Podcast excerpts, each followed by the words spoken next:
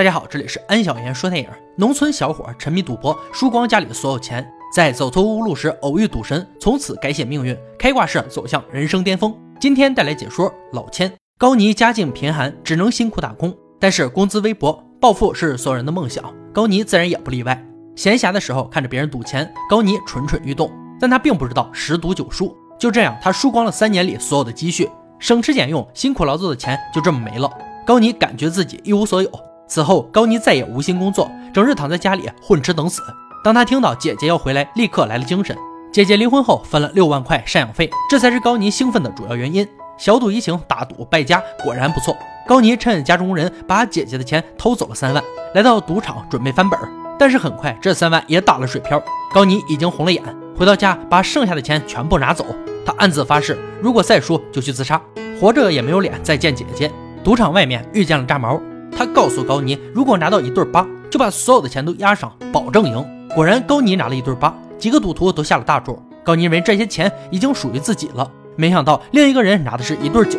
原来炸毛带来的人是老千儿。从大家坐在这儿那一刻，输赢就已经决定。高尼还在傻傻的拼手气。这场赌局在高尼的姐姐拿到赡养费的那一天就开始运作了。高尼并没有去死，而是带上武器，想要追回自己的钱。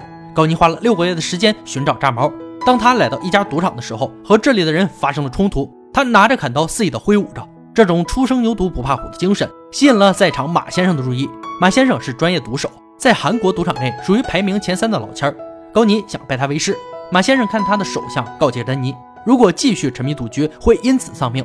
随后将他拒之门外。第二天，马先生出门的时候，发现高尼在门外等了一夜。马先生告诉高尼，想做老千儿，不只要练就一身扛揍的本事，还要有野兽般的凶狠。这以后，高尼没有任何理由的找事打架。马先生看他如此执着，收下了他。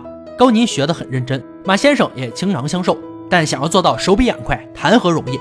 高尼每天练习练习再练习，直到手被磨出水泡也没有停止。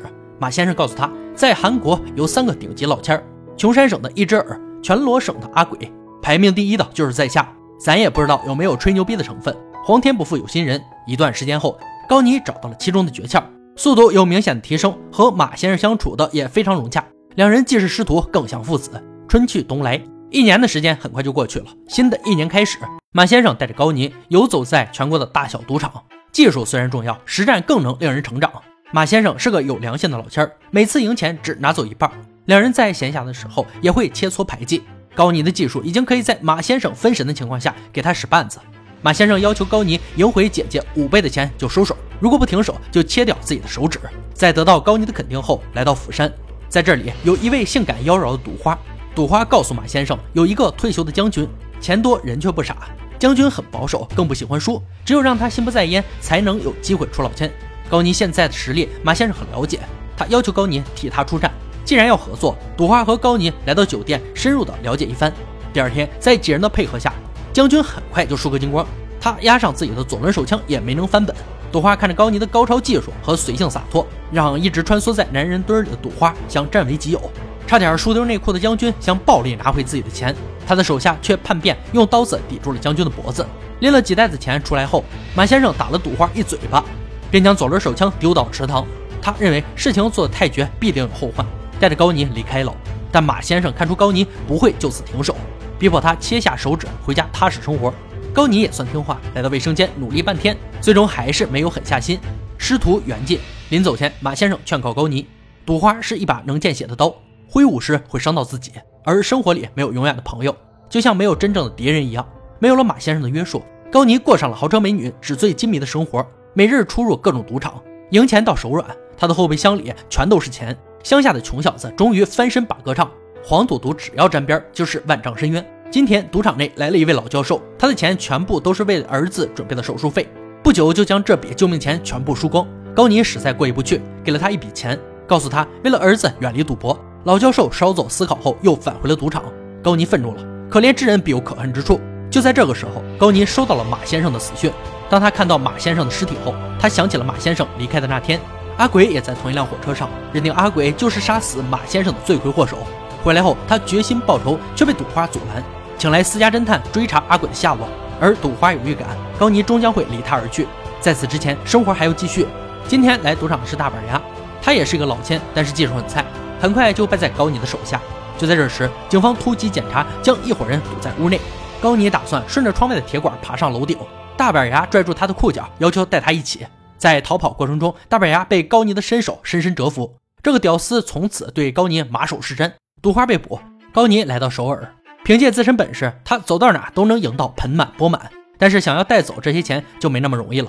赌场老板将两人叫到一间屋子，踏破铁鞋无觅处，居然在这儿遇到了炸毛。老板让高尼和炸毛赌几把，继续赢就可以带走这些钱。众目睽睽下，高尼连输了六把，眼看赢的钱所剩无几。就在炸毛掏口袋的时候，把自己的两张牌放进他的衣兜。赌场规矩，出老千就要被剁掉一只手。这笔账高尼等了很久。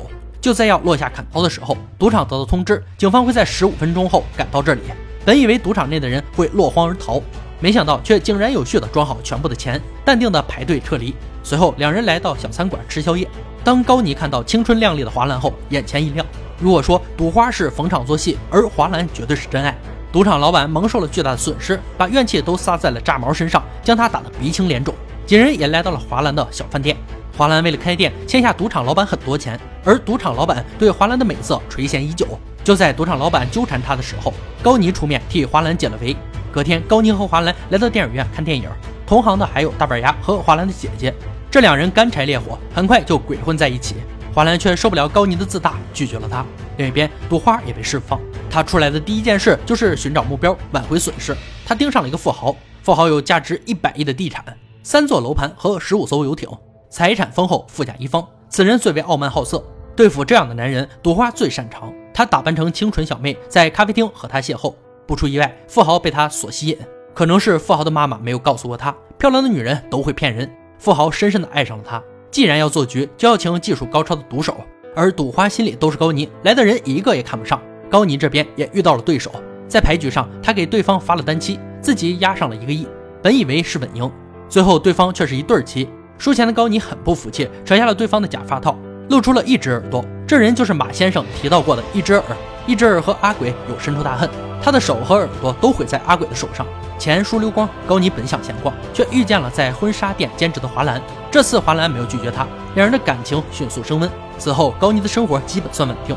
高尼想过远离赌场，和华兰过平静的日子。他让大板牙把一兜子钱还给姐姐，这是他当初欠下的。而高尼的妈妈只在乎儿子是否安好。大板牙知道老人家的苦心，把高尼夸的是天花乱坠。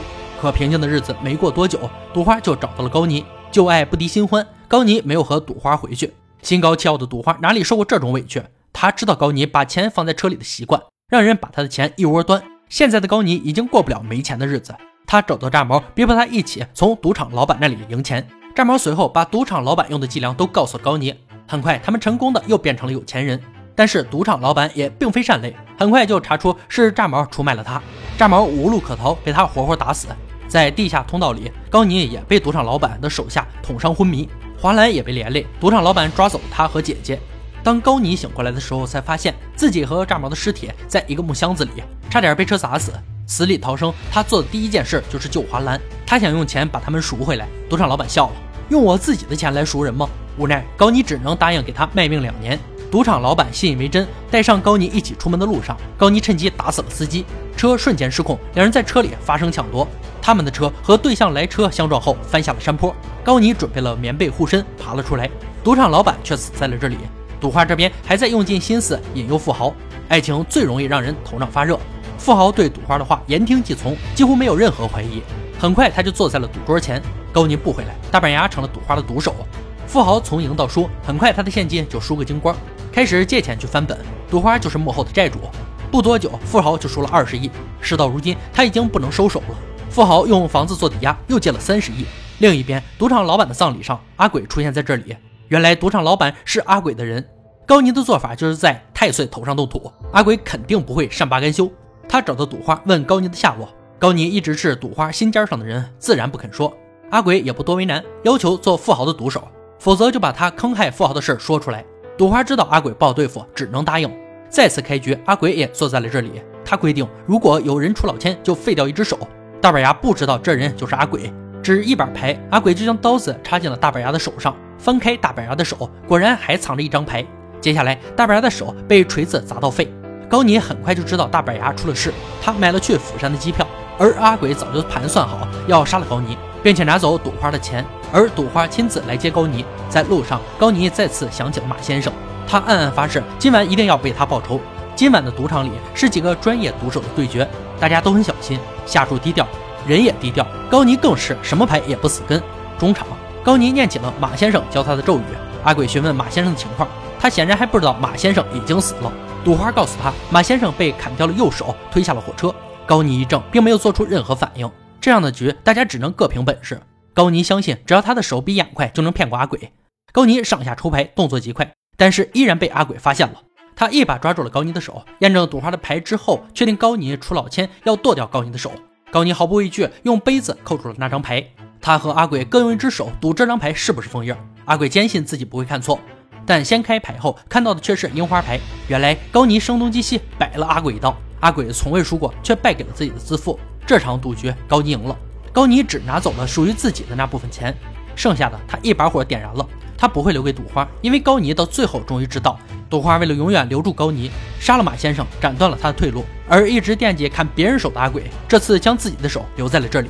高尼带着大板牙离开了赌场，赌花追了出来，他不允许高尼离开。看着高尼决绝的背影，他控制不住情绪，一枪打在了高尼的身上。高尼并未回头，赌花机关算尽，最终一无所有。而警笛声离他越来越近，高尼在返回首尔的火车上。遭到了阿鬼手下的追杀，两人打斗的时候，双双掉下火车。幸好高尼装钱的背包挂在了火车上，他努力几次想爬回火车都失败了，背包也无法承受重量裂开了，里面的钱随着风像落叶一样飘向远方。高尼也慢慢的松开了手。警方很快找到了高尼的尸体，在赌花确认下，证明是高尼本人，但死者手腕处的纹身证明赌花说了谎，高尼确实死了，还是悄无声息的活在另一个地方。目前为止，没有人知道。电影呢，到这里就结束了。老千的片名照直翻译就是花之战，那应该是指纸牌上的花名，显得很优雅。浮华的灯光下，握着小小纸牌的手，同样掌握着自己的命运，像是对多年前香港赌片的膜拜。太多的模仿痕迹，让影片充满了近乎八十年代的香港赌片气息。紧张，但是丝丝诙谐，以及那些入扣的感情，师徒、父子、情人、仇敌，最终的结局也一样痛快而出其不意。老千儿一共有三部，今天给大家带来的是第一部，第二部正在紧张制作中。好了，今天的解说就到这里了，我们下期再见。